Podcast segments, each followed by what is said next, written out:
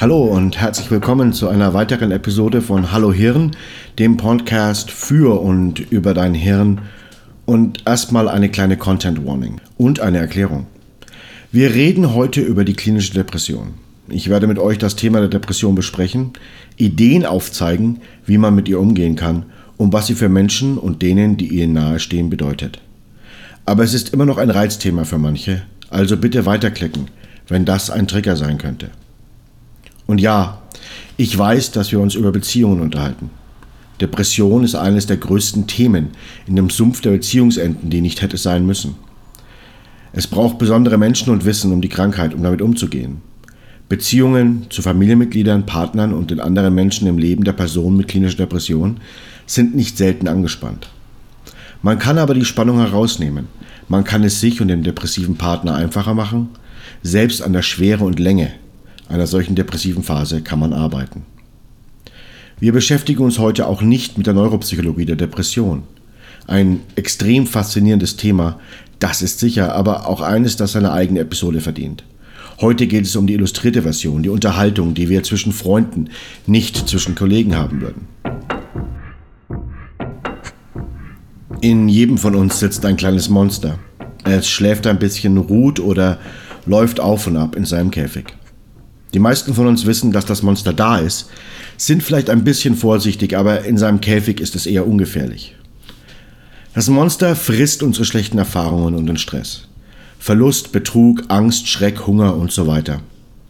Die Dinge, die unsere Mundwinkel herunterziehen, unsere Tränen laufen lassen und damit wächst das Monster. Es wird stärker. Auf der anderen Seite der Gleichung sind die schönen Sachen.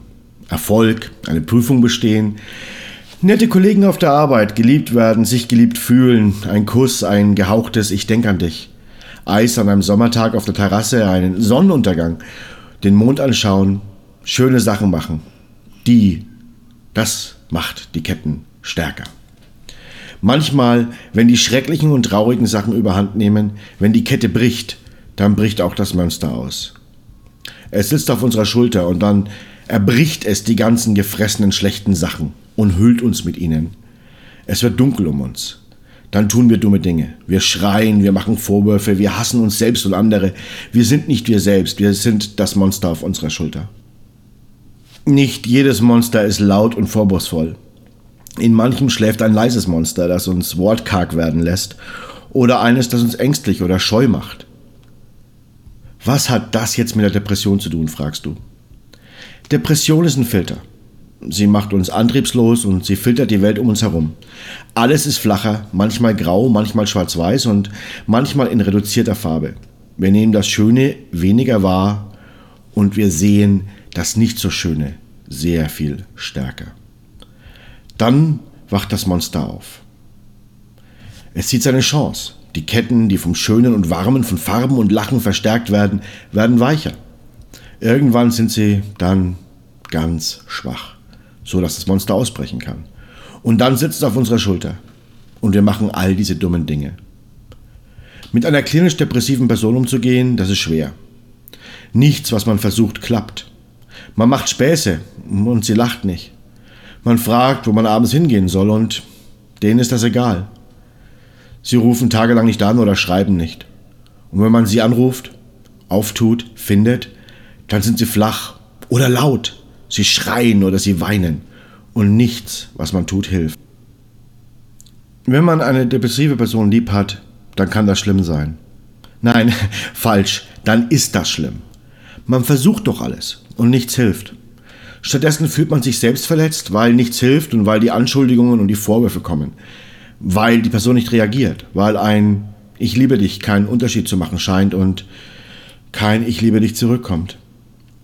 Was man aber machen kann, ist nicht nur Schönes kreieren, sondern auch Schlechtes vorzuhalten. Das gilt übrigens auch für Menschen, die nicht klinisch depressiv sind, deren Leben ihnen aber gerade einige schwere Knochen vor die Füße geworfen hat. Weil ja auch dann das Monster ausbrechen kann. Indem man das Schlechte forthält, lässt man das Monster verhungern. Dann ist es bald wieder in seinem Käfig und jedes Mal wird es schwächer. Wer zeigt, dass er ein Wächter ist, dass er dem Monster das Futter entziehen kann, der wird für immer ein starkes Antidot gegen dessen Ausbruch werden.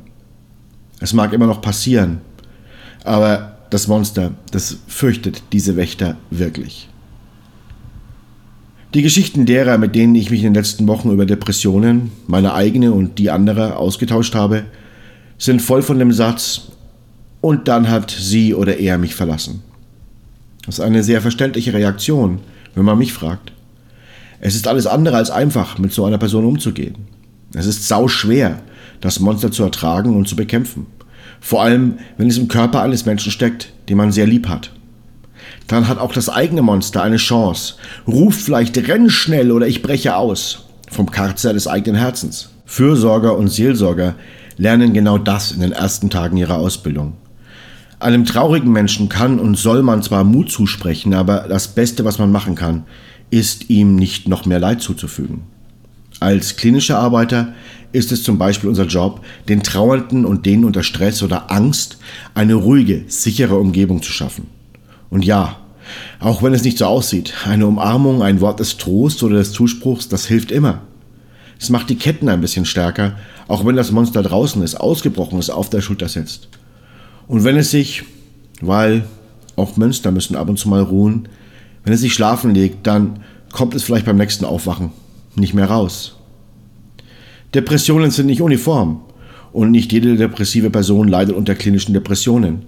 Menschen sind verschieden und so auch die klinischen Depressionen dieser Menschen. Sie dauert unterschiedlich lange, ist nicht immer gleich tief, sieht von außen, selbst im selben Menschen, immer ein bisschen anders aus. In allen Fällen solltest du aber einen Arzt oder Therapeuten deines Vertrauens aufsuchen, wenn du depressiv bist. Therapie kann sehr viel bewirken. In manchen Fällen kann sie sogar mehr als das. Aber das musst du herausfinden und das solltest du versuchen. Depressionen sind ein Teil von uns. Keine Entschuldigung, keine Begründung. Was wir in einer depressiven Phase tun, das ist immer noch ausschließlich unsere Verantwortung und unser Handeln. Die Konsequenzen sind auch ganz unser. Wir können um Verständnis und um Verzeihung bitten. Wir können um eine Chance bitten. Vielleicht haben wir sie auch verdient, aber verlangen können wir sie nicht.